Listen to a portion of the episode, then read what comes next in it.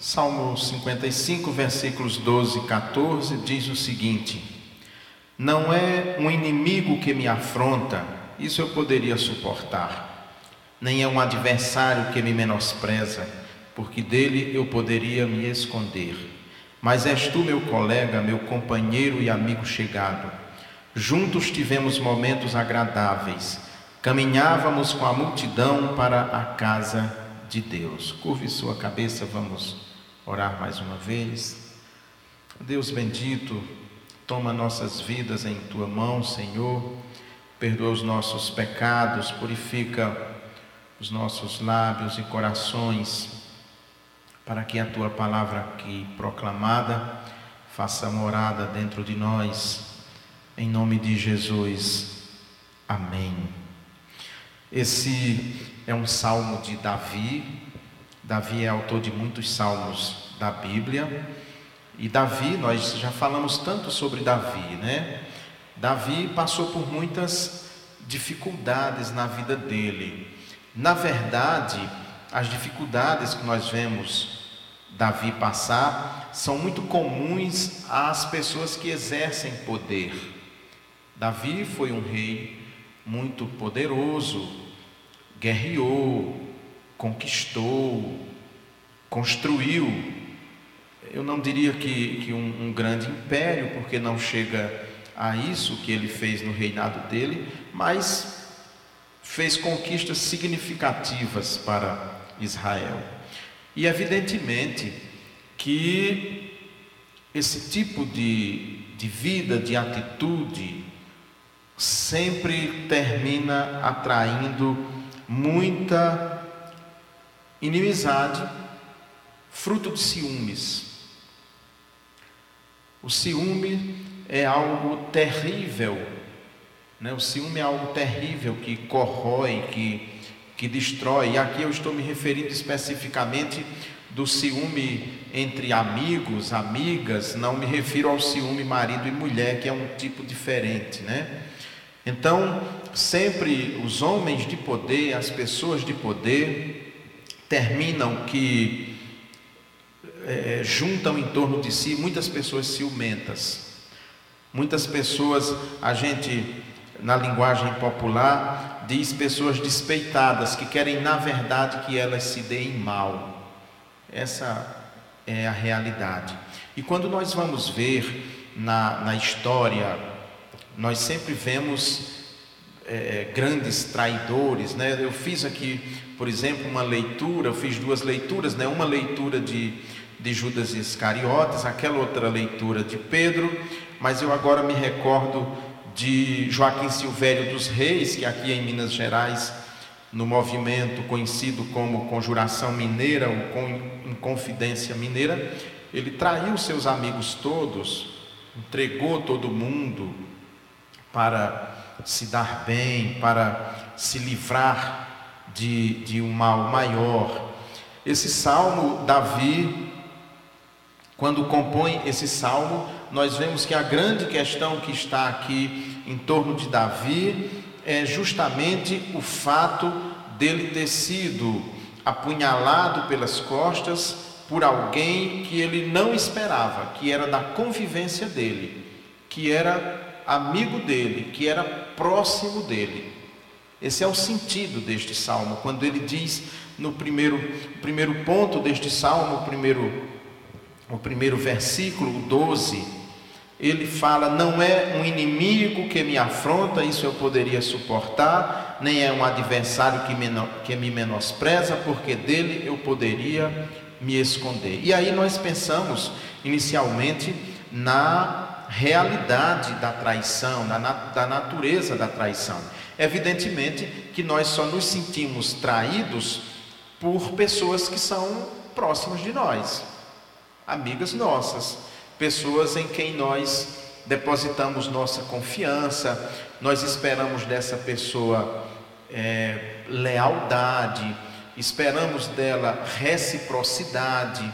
Então, é, essa é a grande realidade, na verdade, que nós vemos. Quando nós vamos para aquela leitura, imagina os anos que o Senhor Jesus, pelo menos em torno aí de três anos, que ele caminhou com Judas Iscariotes, caminharam juntos, Judas presenciou milagres que Jesus fez, muito provavelmente ele estava na maioria daqueles milagres relatados nos evangelhos, ele ouviu todas as pregações do Senhor Jesus Cristo, se recolheu em oração com Jesus Cristo, porque ele era do grupo próximo dele, ele era tão de confiança daquele grupo que João vai nos dizer que Judas era o tesoureiro do grupo.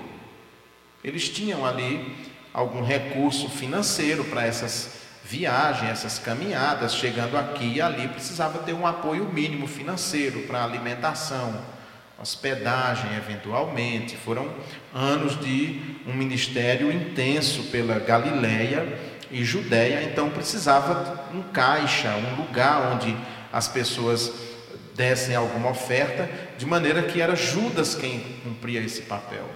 Ele então conviveu de perto com Jesus Cristo. Ele ouviu as pregações dele.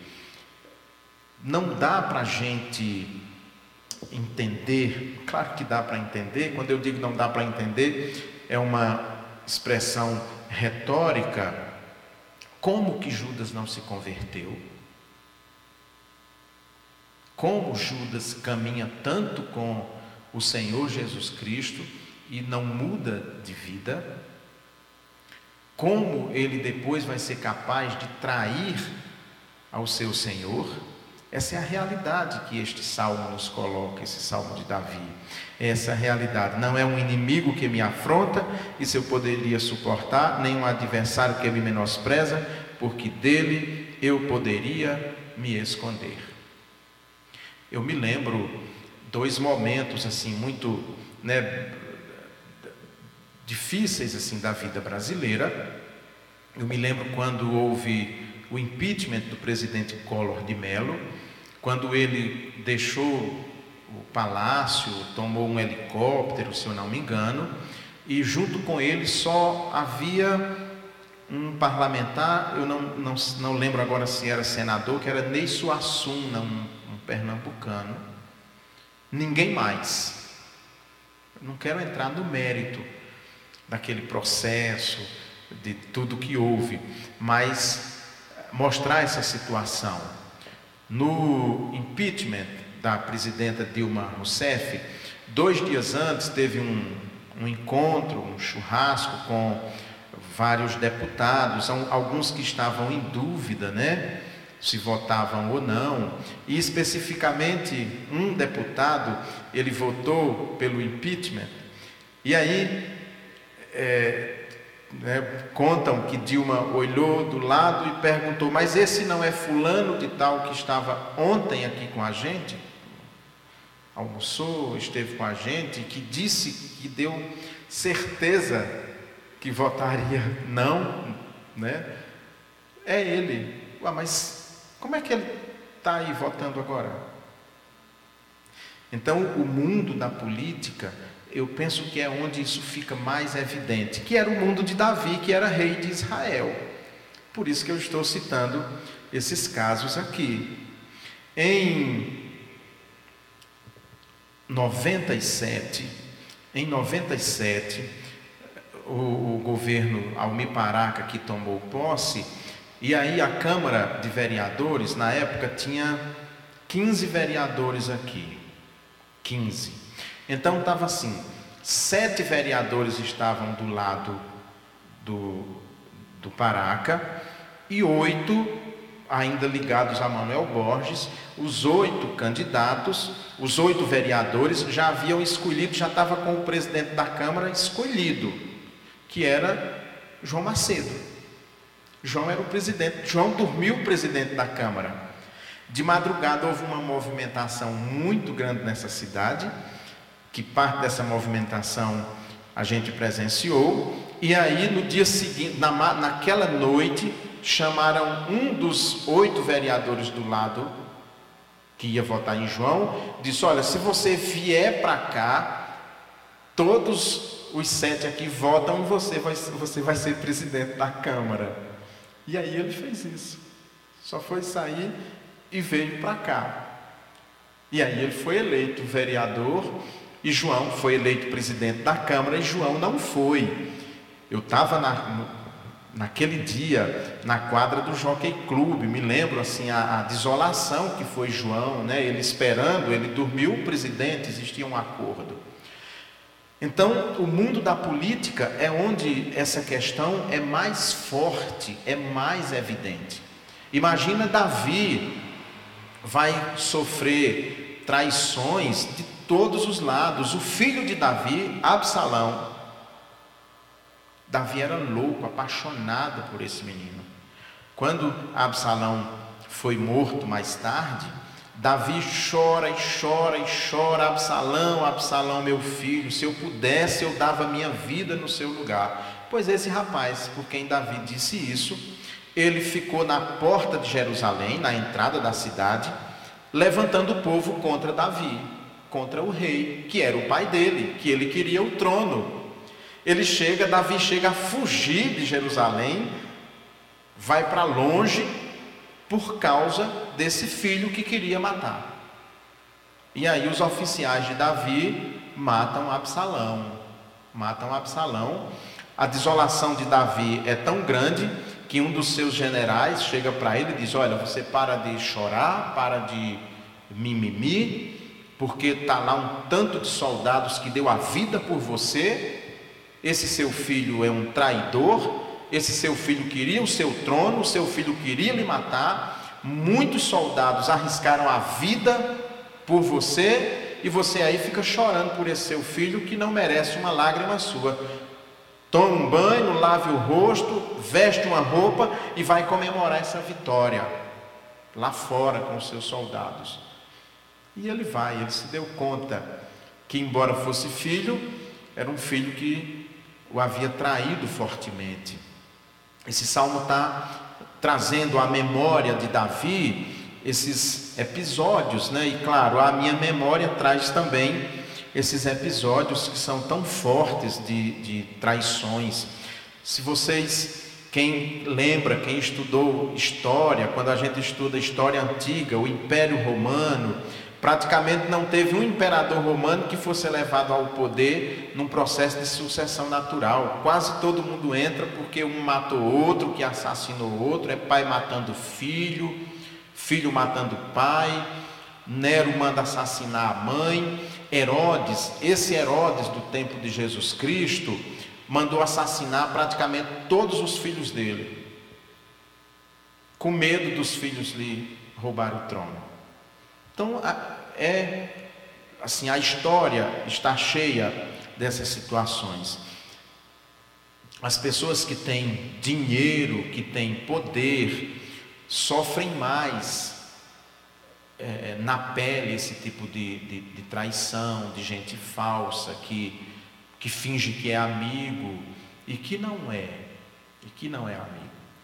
Esse é o primeiro ponto, a natureza ou a realidade da traição. Tem um segundo ponto nesse texto que a gente vai trazer à memória, que é o versículo 13: convivendo com o inimigo, diz assim: Mas és tu, meu colega, meu companheiro e amigo chegado.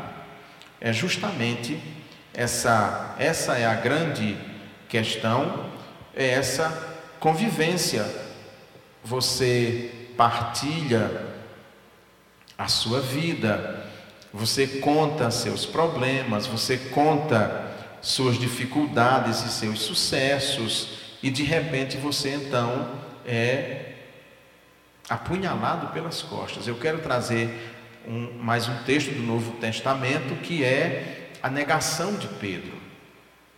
Pedro era sempre muito voluntarioso e não foi só uma vez que ele disse que daria a vida se preciso fosse por Jesus.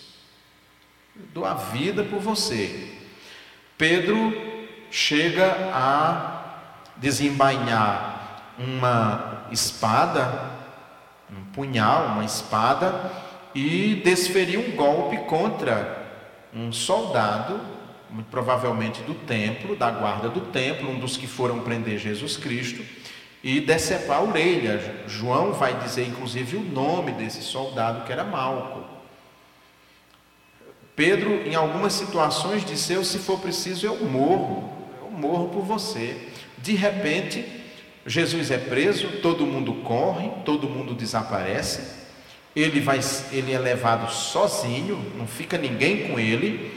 Aliás, ele, o Evangelho até cita um texto de, de Zacarias, prende o pastor e as ovelhas se dispersam, todos desaparecem, mas Pedro vai ali seguindo de longe e consegue, através de João, influência que João tinha do, com o sumo sacerdote, Pedro consegue entrar na área onde Jesus está sendo interrogado.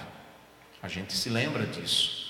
Ele está sendo interrogado e já havia predito a Pedro quando ele disse que se fosse preciso ele morria pelo Senhor Jesus. O Senhor disse: Olha, você vai me trair, o galo não vai cantar Três vezes você me traiu. E de fato isso acontece.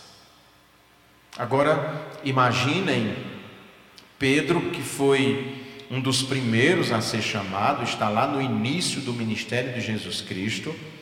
Pedro, que desde o começo, nós vemos isso em todas as listas de, dos apóstolos, nos evangelhos, em todas as listas, Pedro sempre aparece primeiro. Então significa que realmente Pedro tinha uma proeminência naquele grupo de liderança, de referência. É Pedro, se Judas andava com Jesus, Pedro gozava da intimidade de Jesus. Três discípulos gozavam da intimidade de Jesus: Pedro, Tiago e João, em alguma situação, André, irmão de Pedro. Mas eles eram muito próximos. Em momentos cruciais do ministério de Jesus Cristo, esses três, três estão, como na transfiguração, por exemplo, são eles que estão lá. São eles que estão no Getsemane, na noite em que ele foi preso. Eles ficam lá com ele, exaustos, dormem, não ficam em oração como ele pediu, mas mesmo assim estão. Mas quando chega a guarda do templo que aprisiona o Senhor Jesus Cristo, eles somem, e se não bastasse, perguntado se Pedro era um deles, se estava com Jesus, o Galileu, ele diz: Eu não estava.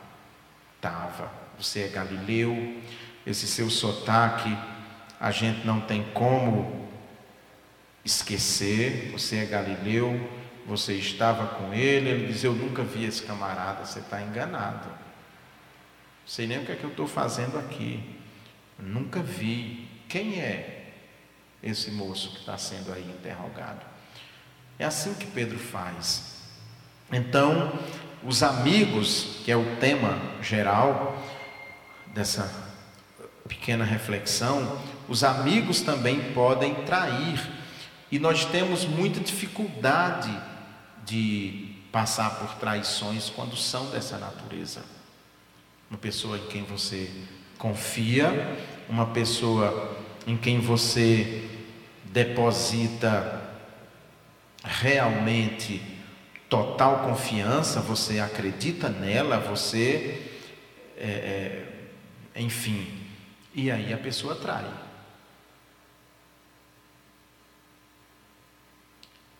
São situações muito difíceis mas que infelizmente, infelizmente, nós passamos por essa situação, inclusive dentro da igreja. A pessoa está do seu lado, caminhando, você pensa que ela está realmente com você, que, que apoia, que ajuda, mas na primeira oportunidade que tem, ela ela trai, ela vira de lado, as pessoas são oportunistas, há muita gente oportunista, tem gente que quer sempre se dar bem, então quando vê que a pessoa não está indo bem, sai fora, que é para não sobrar nada para ela, não quer nem saber se é amigo ou se não é. Então, essa é uma realidade muito, muito difícil e Davi experimentou essa realidade muito perto na vida dele.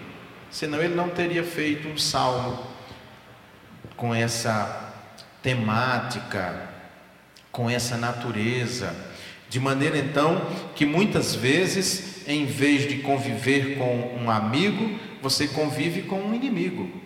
E a gente se pergunta, mas fulano de tal, não acredito, foi ele que fez? Foi. Não, não foi não. Ué.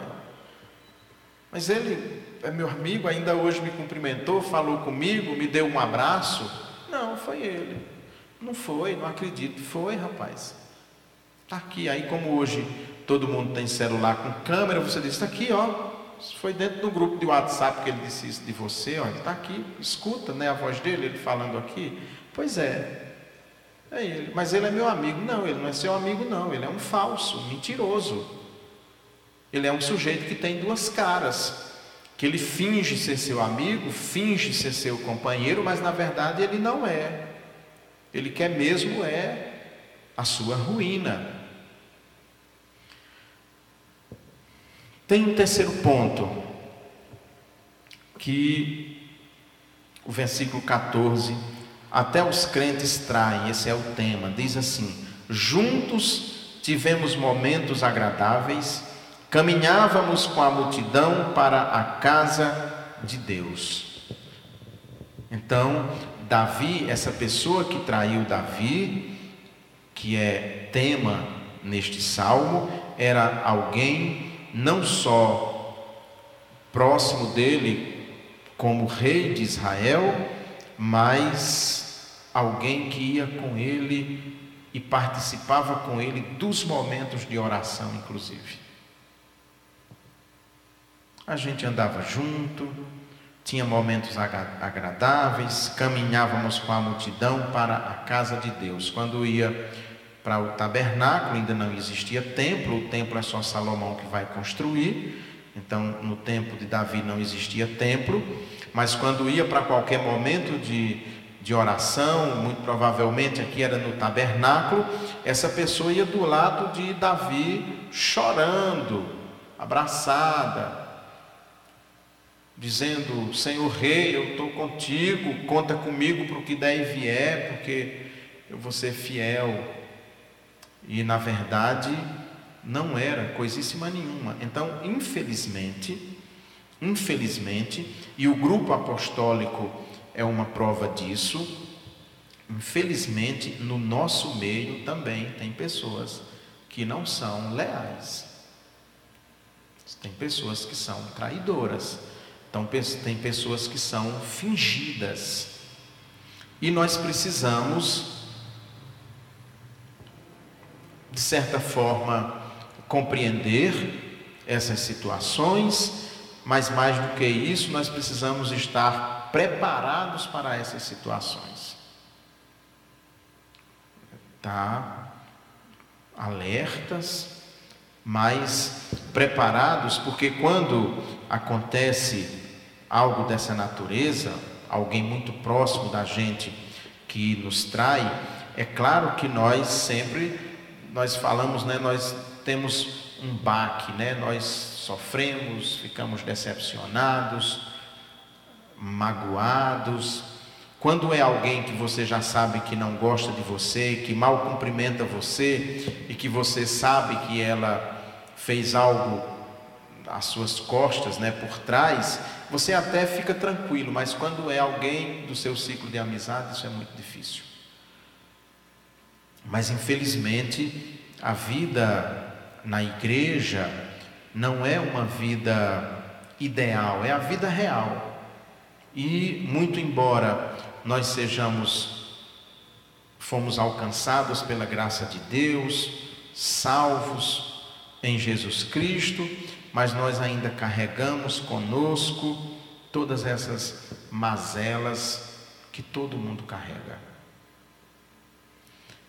A grande luta, eu penso que a grande luta nossa é esse combate que nós temos que travar conosco mesmo.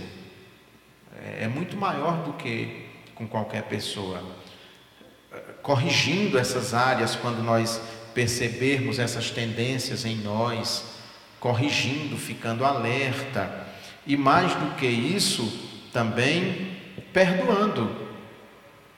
Perdoando as pessoas que, que agem contra nós, as pessoas que, que nos traem, por mais que dor seja eh, provocada em nós, por mais que seja provocado sofrimento, nós precisamos trabalhar os nossos corações para perdoar quando nós formos traídos. Sabe por quê?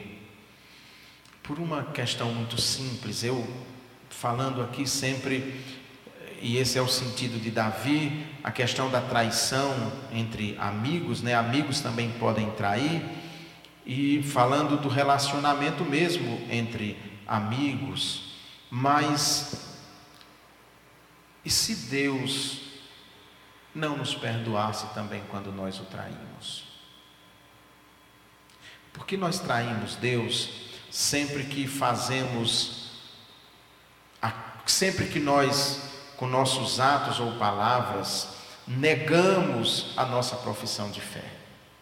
Um dia nós fizemos uma profissão de fé pública, fomos batizados, fizemos uma profissão de fé, mas nós sabemos que nós não conseguimos nos manter 100% fiéis àquilo que nós prometemos a Deus.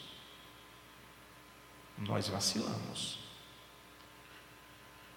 Então, em relação às pessoas que nos traem, nós temos sempre que pensar que Deus nos recebe de volta que nos perdoa e sempre está pronto para nos receber em reconciliação. Nós não podemos fazer como aquele homem da parábola que clamou pelo perdão de sua dívida, teve sua dívida perdoada, mas depois foi incapaz de perdoar aquele que devia a ele. Então, é, é algo que nós precisamos trabalhar, trabalhar nosso coração, trabalhar nosso espírito, trabalhar nossa mente para que fujamos disso, né?